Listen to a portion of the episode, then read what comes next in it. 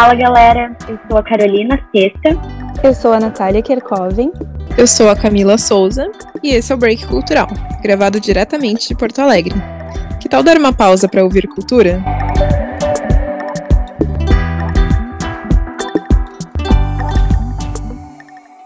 Faz parte da natureza humana se comparar ao outro, mesmo que cada um tenha suas próprias características. Mas a rivalidade feminina vai muito além. Ela é algo construído pela sociedade. A ideia de rivalidade entre público feminino está ligada à cultura do machismo. Afinal, das mulheres sempre exigido o máximo, tendo que ser sempre uma boa dona de casa, mãe, esposa e profissional. Na cultura, isso está muito presente, seja na vida real ou nas produções cinematográficas. Não é incomum vermos um filme e logo identificarmos quem são as antagonistas e rivais. Mas de onde surge todo esse problema? É sobre isso que vamos falar hoje.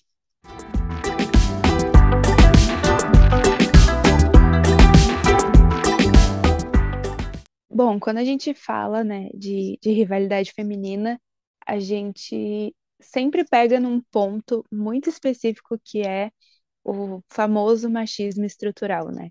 Porque essa história das rivalidades entre mulheres surgiu há muito tempo e se parar para analisar, sempre tem, na maioria das vezes, pelo menos, tem uh, homens envolvidos nessas histórias né, de rivalidade feminina. Às vezes a rivalidade nem existe, mas por causa de um homem, ou enfim, algo assim, uh, geralmente ela é criada e, e, muito explorada, né? Quando as pessoas estão na mídia, assim, elas são, ela é muito explorada por fãs também. E isso acaba acaba, a gente já comentou em outros episódios, acaba gerando distanciamentos entre as pessoas por causa disso, né? E, e é, é assim, se a gente pega conceitos, assim, a Naomi Wolf falou no livro O Mito da Beleza uh, sobre esse conceito de mito da beleza mesmo, que é baseado em várias coisas, em política, em religião, em cultura, mas que é justamente sobre isso, assim, sobre algo que, que foi criado mesmo em relação, por causa de homens, assim. E a gente acabou estruturando uma certa cultura uh, a partir disso, né? A partir de, de como os homens uh, veem as mulheres e relações uh, femininas e tudo mais. E isso acabou sendo explorado além da de na vida real, e a gente também já falou sobre isso em muitos filmes, né? Nos anos 2000, principalmente, a gente via muito disso. Agora eu acho que em algumas, uh, em algumas produções ainda tem, mas a gente consegue ver que diminuiu um pouco por esse assunto estar tá mais em alta. Eu queria ouvir de vocês o que vocês acham, qual é o, o caso mais clássico que vocês conseguem perceber de rivalidade feminina, ou o primeiro contato que vocês tiveram assim com, com esse termo, gurias. Eu acho que isso eu consigo lembrar muito dos primeiros filmes que eu vi de rivalidade feminina, assim, de. Ah, e principalmente na, naquele clichêzinho de filmes até de comédia, comédia romântica, que se passa até em universidades ou em ensino médio, que sempre tem a competição da mulher nerd ali, da guria, né? Nerd, que ah, é excluída de todo mundo, daí tem aquele grupinho das patricinhas, das líderes de torcida, e aí normalmente elas gostam de um cara em comum, aí o cara fica com a patricinha, ah, é sempre aquele clichêzão, mas já existia muito isso, né, de grupinhos rivais, assim, ou até não era só, a briga não era entre uma das patricinhas e uma nerd, normalmente tinha grupinhos, né, então eu consigo lembrar muito, quando a gente fala em rivalidade feminina nos filmes, eu consigo lembrar muito desse clichê e que é algo que eu via desde criança, assim, qualquer filme que a gente lembre de comédia romântica. E eu acho que isso tem mudado, mas porque realmente esse debate tem sido mais tem vindo mais à tona até pela internet, né? Mas eu acho que ainda tem muita muita coisa que pode melhorar e a gente ainda se pegar produções mais recentes, a gente ainda vai conseguir identificar esses esse tema nos filmes, assim, porque se tornou uma coisa muito natural e isso não vai acabar do nada, né? Por mais que esteja diminuindo e a gente esteja falando mais sobre isso, ainda tem, tem muito que melhorar. Eu acho que quando eu penso assim, no conceito de rivalidade feminina, eu interpreto pelo lado do que a Nath falou. A primeira coisa que ela falou é exatamente o que eu penso, que foi algo criado e construído, sabe? Acho que às vezes a gente não para para refletir de de onde vêm as coisas, né? A gente pode achar, ah, não, mas a rivalidade, rivalidade feminina ah, é algo normal, ok, sempre existiu, mas não é isso, né? E aí, quando eu comecei a ler mais sobre, e eu parei para pensar o quanto a rivalidade feminina ela separa as mulheres e que juntas as mulheres têm muito poder e que elas separadas é mais vantajoso para a sociedade, assim, machista, né? Eu fiquei muito chocada quando descobri isso e descobri como a rivalidade feminina é útil, como explorar isso é vantajoso, né, para que a sociedade continue sendo extremamente machista.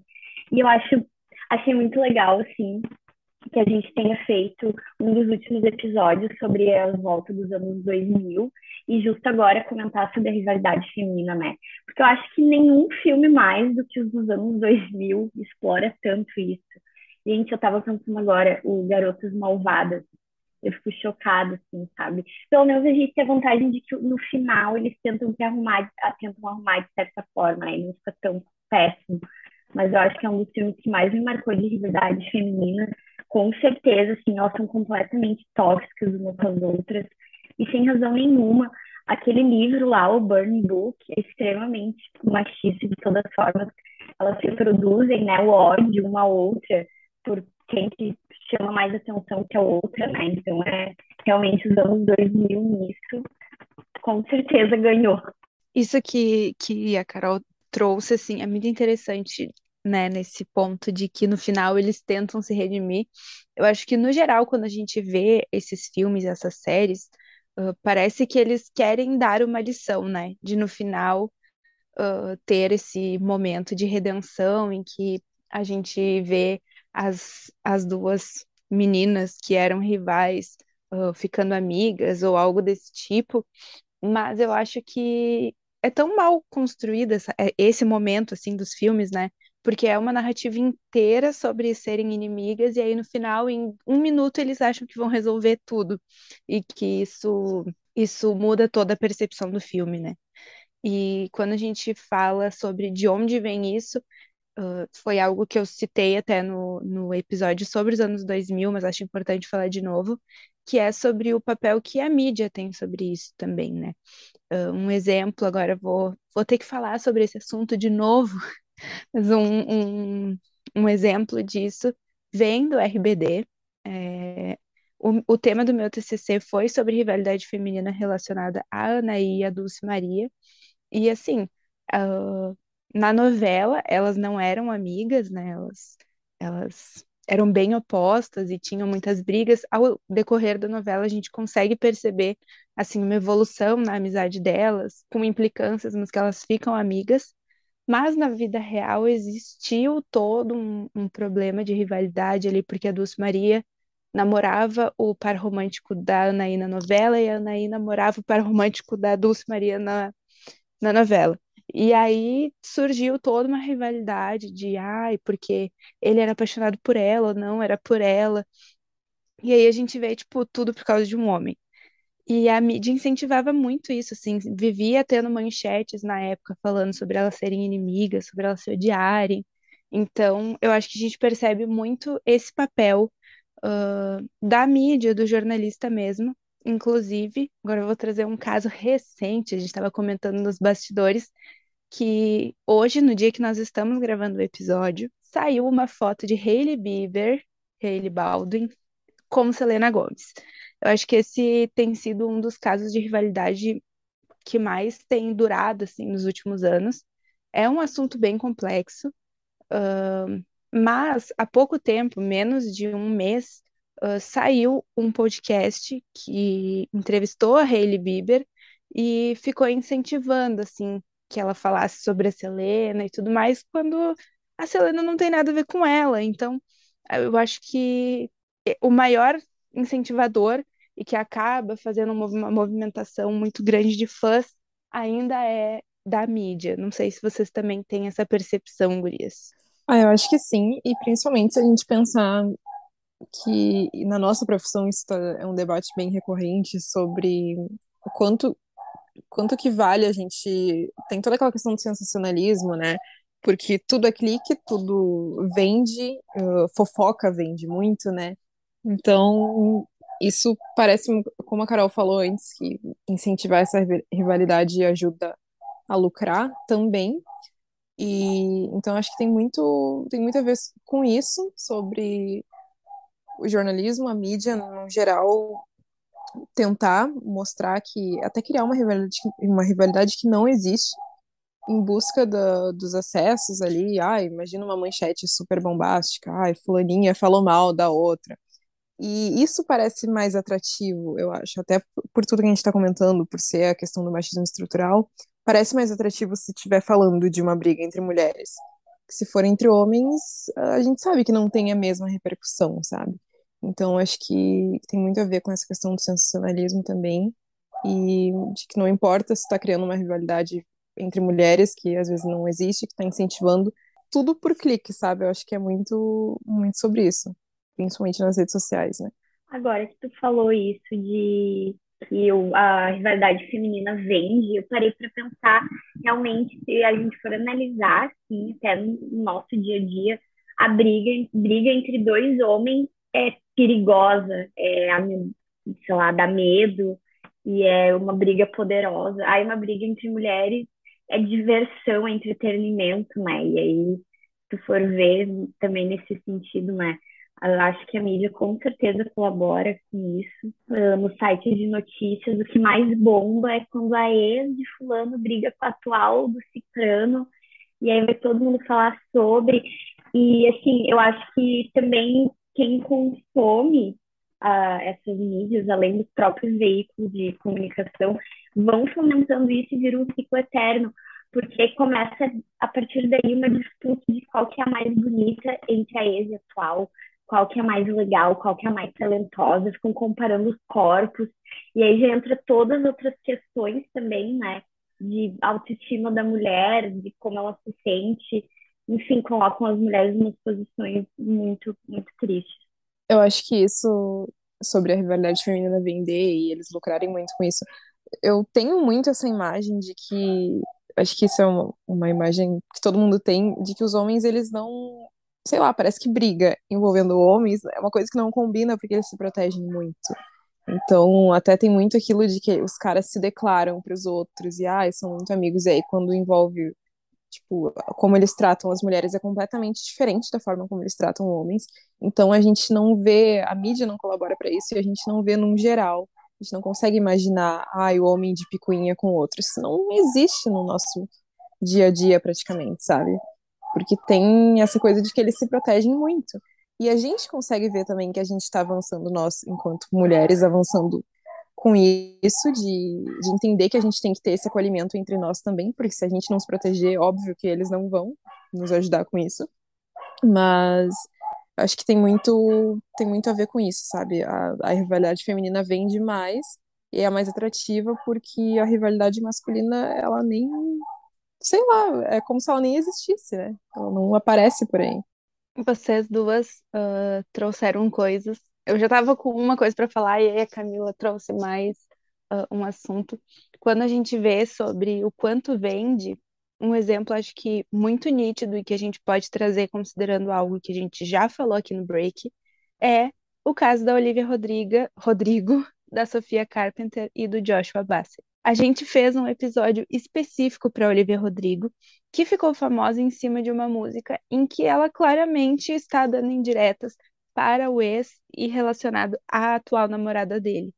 Então, a gente, isso é, fica até uma reflexão para a gente ver que por mais que a gente venha aqui e fale o quanto o quanto isso é errado, esse, essa problematização de homens se protegerem, que é algo que a gente consome também, né? E que consome muito, porque a gente falou sobre isso, a gente dedicou um episódio só para ela.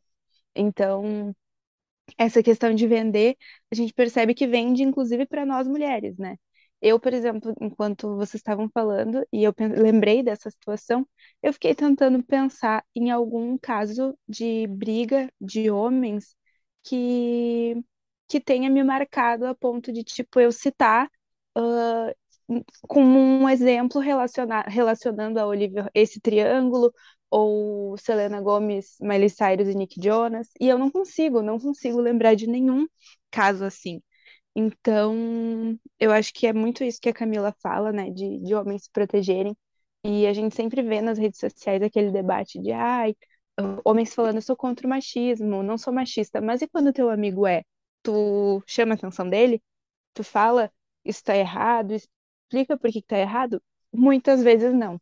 E essa, esse ponto de, de mulheres se, se protegerem, eu acho que é muito legal a gente citar um episódio que aconteceu no Big Brother, né? No Big Brother 2020, teve aquela divisão de homens contra mulheres, depois de toda a situação relacionada à Boca Rosa e a Mari Gonzalez, né? E naquela época, a palavra sororidade foi a mais buscada no Google, porque a Manu citou isso no, numa votação, e eu concordo muito com isso, assim, sororidade não é sobre a gente gostar de todas as mulheres. Ninguém é obrigado a gostar de todo mundo, mas é sobre a gente entender que mesmo uma pessoa que a gente não gosta, uma mulher que a gente não gosta, ela pode precisar de um apoio e de, de um ombro ali, uma mão para segurar a mão dela. Então, é muito isso, assim, homens se protegem o tempo inteiro. É muito fácil, muito comum a gente olhar, sei lá, um namorado, um irmão, uh, que é muito próximo nosso, defender, sei lá, um jogador de futebol de um caso em que uma mulher expôs o jogador. Então, ele não precisa nem se conhecer, né?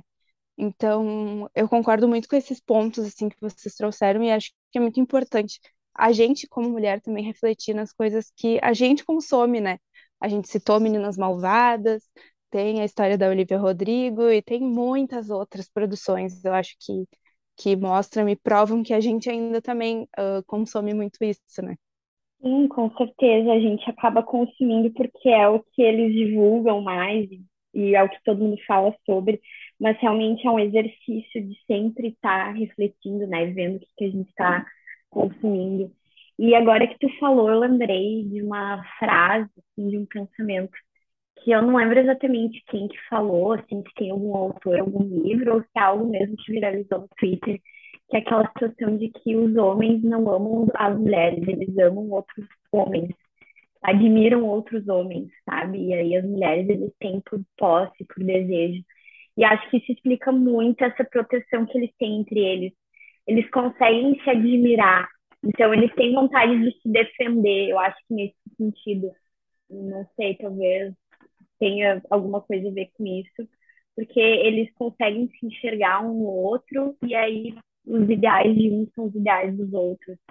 E talvez a gente Talvez não, a gente com certeza tem que exercitar muito isso entre nós. Assim como eles se protegem, a gente também lidar com isso, aprender a sempre se defender.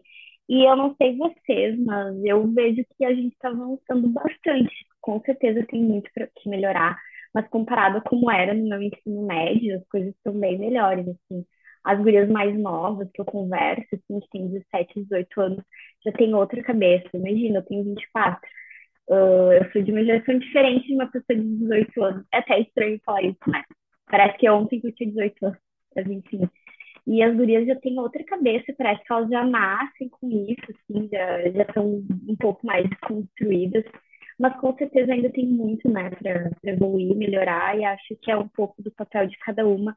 E principalmente isso que a Nath falou, da gente ver o que, que a gente consome, né, diariamente. Ah, eu concordo muito com o que tu falou, Carol. Acho que a, a geração que tá vindo agora já, já tá vindo com uma mentalidade diferente, uh, principalmente para nós mulheres, né? Com os homens, eu não posso dizer a mesma coisa.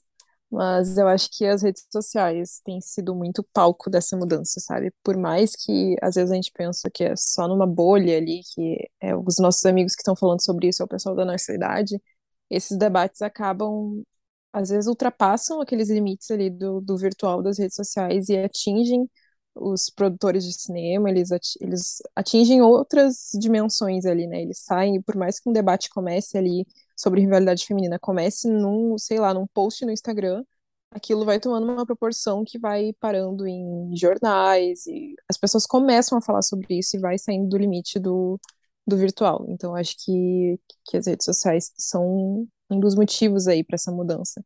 E eu estava lembrando enquanto vocês estavam falando sobre isso, da gente, de como eles se protegem, a gente não tem essa mentalidade consolidada ainda de que a gente tem que se proteger também e se acolher. eu acho muito legal quando tem, quando surgem essas discussões, assim, até em postzinho do Instagram, Eu lembro que uma época tava circulando uma frase tipo, ai, a a atual do meu ex não é minha inimiga. Eram coisas assim que as pessoas faziam pra conscientizar, e aí muita gente compartilhava. Eu já vi, até hoje eu vejo no Twitter algumas coisas assim, porque até pelos filmes que a gente assiste, músicas que a gente ouve, parece que quando uma pessoa tá se relacionando com alguém que já se relacionou, a pessoa automaticamente vira tua inimiga, ou se é a ex do teu atual, sabe? A gente tem muito isso, sendo que tu nunca viu a pessoa, ela nunca fez nada pra ti. E a gente, é uma coisa que a gente nem para pra pensar, mas a gente já cria aquela rivalidade. E, e eu acho muito legal quando esses postzinhos, essas coisas viralizam e ajudam a, a trazer esse debate, sabe? Sim, e mais do que eu acho que as redes sociais elas têm realmente esse esse papel fundamental, né? Porque querendo ou não é onde a gente tem se expressado agora. Essas gerações novas, como vocês citaram, basicamente só conhecem as redes sociais mesmo, né? Nessa, nessa, questão de se expressar, não tem aquela coisa. Eu nunca usei, mas muita gente na minha, na minha geração, só um pouquinho mais velha, eu tinha diário e tal, ou blog. Então, eu acho que essa questão de ter o Instagram, ter os stories, uh, ajuda muito, né, no, nesse sentido de, de se expressar, e por isso é tão bom ver esses, esses posts. Mas eu também acho que essas produções, né, filmes, uh, séries, também têm um, um papel fundamental. E, e eu queria ouvir de vocês Uh, se vocês pudessem citar alguma coisa que, diferente dessas produções dos anos 2000 que incentivavam muito a rivalidade feminina, se vocês pudessem citar uh, qualquer produção, não precisa ser de agora, pode ser mais antiga, que tivesse esse papel inverso, que ao invés de, de aumentar a rivalidade feminina, mostrasse que nós mulheres somos mais fortes juntas. Vocês teriam algo para indicar? Vocês conseguem pensar em algo assim rapidamente para falar?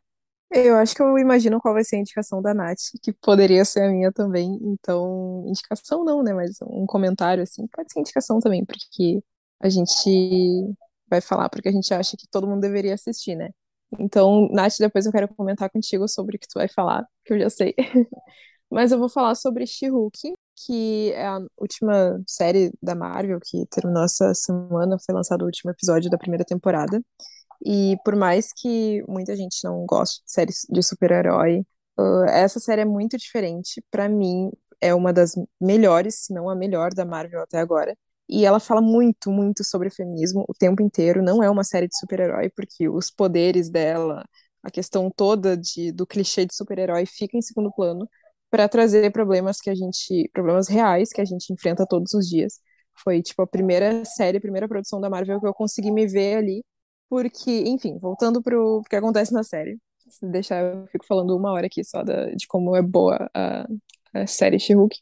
Uh, a Jennifer Walters, que é a prima do, do Hulk, né, do Bruce Banner, ela acontece algumas coisas lá e aí ela acaba virando a virando Hulk também. Ela acaba adquirindo aqueles superpoderes. Só que ela é uma advogada, ela é solteira, e aí ela tenta lidar com os desafios de ser advogada, de ser mulher na sociedade que a gente vive hoje e ainda ter que lidar com superpoderes. E ela tem amigas que ajudam muito ela.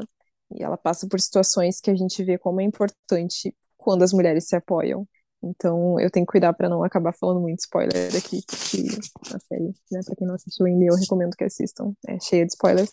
E eu acho que She-Hulk é, é, algo que, que fala muito sobre isso, sobre quanto é importante as mulheres se apoiarem, porque por mais que a Jen, a She-Hulk, seja a protagonista, tudo acontece, tudo, que, tudo de bom que acontece, que ela consegue atingir os objetivos ali na série, é porque tem outras mulheres ao redor dela que não são apenas a ah, amiga da protagonista, não. Elas têm papéis fundamentais, assim, para ajudar em tudo, tanto na, na questão de. Ah, eu não vou ficar falando, gente, daqui a pouco eu vou soltar um spoiler. Mas, enfim, é uma série bem atual e bem fugindo daquele clichê de, de comédia de anos 2000. Sim, é a série de super-herói, mas aborda muito esses pontos de, de feminismo e de acolhimento entre as mulheres. Então, recomendo muito. Foi a primeira que eu consegui pensar quando a Nath falou. Primeiro filme desse, quando a Nath perguntou, foi o Adoráveis Mulheres. Eu já falei sobre aqui no Break Cultural, que é um filme que estreou agora, em 2020. Agora não, mas já foi, enfim. Mas é baseado num livro chamado Little Woman, seria a Mulherzinhas, né, a tradução. E foi publicado em 1868 esse livro. E o filme agora foi adaptado, né, dois anos atrás. E conta a história de irmãs que moram juntas ali com os pais, enfim, em uma cidade mais interior, né? É um filme de época, então realmente trata esse clima mais antigo. E é incrível, assim, como que o filme consegue explorar perfeitamente a personalidade de cada irmã, tão diferentes. Por exemplo, a Joe, que é uma das principais, ela tem o desejo de ser professora, nunca pensou em casar, quer ser uma mulher independente, enquanto a Meg, que é outra das meninas, sempre sonhou em casar, em ser dona de casa, enfim. Então, eu, eu pensei mais nesse filme no sentido de como ele retrata quatro personalidades de mulheres diferentes que ao mesmo tempo são tão iguais e que o tempo todo, com todos os conflitos da vida, com términos, com mortes dos pais delas, enfim, elas sempre estão juntas ali, unidas, nenhuma compete uma com a outra e nenhuma critica a escolha uma da outra, sabe? De o que, que a outra escolheu para a vida. Enfim, eu, esse foi o primeiro filme que me veio à cabeça e super recomendo. A Camila falou que já sabe o que eu ia indicar, porém, apesar disso, eu fiquei com várias opções na minha cabeça, assim.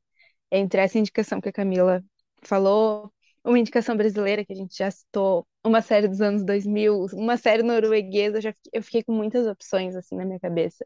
Mas então eu vou falar uh, na não deixar ninguém curioso, vou vou dar a indicação que a Camila achou que eu falaria, que é The Bold Type. Uh, essa série foi a minha irmã que me indicou. Se ela estiver ouvindo, estou dando os créditos aqui. É uma série sobre três mulheres que trabalham na redação da revista Scarlet, que é uma revista uh, focada, voltada mesmo para o público feminino. Elas se conhecem completamente ao acaso, assim, elas não são as três jornalistas. Uma é jornalista, a outra trabalha com redes sociais e a outra precisava de um emprego e foi trabalhar como, como assistente ali em recepção, enfim, assistente de uma das jornalistas. E é uma série muito legal porque a gente consegue perceber que elas falam assim sobre o cotidiano mesmo, sobre os problemas que elas têm, uh, e diferente do que, do que se possa imaginar, vai ver, elas devem então ter uma chefe muito ruim, sei lá, pensando em O Diabo Veste Prada, por exemplo. E é o contrário, assim, a chefe delas é incrível. Eu fico até irritada porque acho que é muito difícil a gente trabalhar em um lugar que tem uma chefe tão legal. E ela é muito maravilhosa, assim. Então, a gente consegue realmente perceber esse acolhimento, assim, dentro de, de um ambiente que é faz um trabalho voltado para as mulheres mesmo. Então, é uma série que vale muito a pena ver. Não estou falando isso só por ser numa redação e eu ser jornalista, mas acho que é uma série muito legal. Fica a indicação, mas eu tinha outras opções para indicar, tá? Dei essa para vocês não ficarem curiosos com o que a Camila falou. Ai, que bom que tu falou dessa, Nath, porque eu queria muito comentar uma coisa. Que ao mesmo tempo que em The Bold Type a gente vê muito essa, esse tema, né, do acolhimento e amizade entre as mulheres, a gente também vê a rivalidade feminina, né? Então, claro que com menos destaque, mas a gente vê que ela ainda está presente. Porque tem momentos em que a Sutton, ela se destaca ali no trabalho e ela ouve das colegas de trabalho, não é nem dos homens, ela ouve das colegas, que ela só tá ganhando tudo aquilo porque ela se envolveu com algum homem ali de dentro do, da empresa, porque ignoram que ela tem mérito para aquilo, né? Então, é legal que a gente consegue ver os dois lados nessa série, assim. Só um comentário mesmo. E eu acho que é isso, então, gurias. Uh, essas indicações que a gente deu, acho legal que a gente trouxe um, uma, um lado diferente, né? A gente falou muito de rivalidade, rivalidade feminina. E agora a gente deixou a sugestão aí para os nossos ouvintes para conhecerem essas produções que também falam de acolhimento. E a gente espera que esse debate, esse bate-papo que a gente trouxe aqui, que, que seja uma reflexão para quem está nos ouvindo também, que comece a pensar mais sobre isso, sobre o que a gente está consumindo, sobre a forma como a gente deve, a gente, mulheres, né, como a gente deve se acolher. E a gente espera que realmente vocês possam pensar sobre isso. E por hoje é isso, pessoal. Em 15 dias nos encontramos novamente. Até lá, segue a gente no Instagram, breakcultural, que toda semana tem dicas, spoilers do que vem por aí e o lembrete de que o um novo episódio está no ar. Até mais.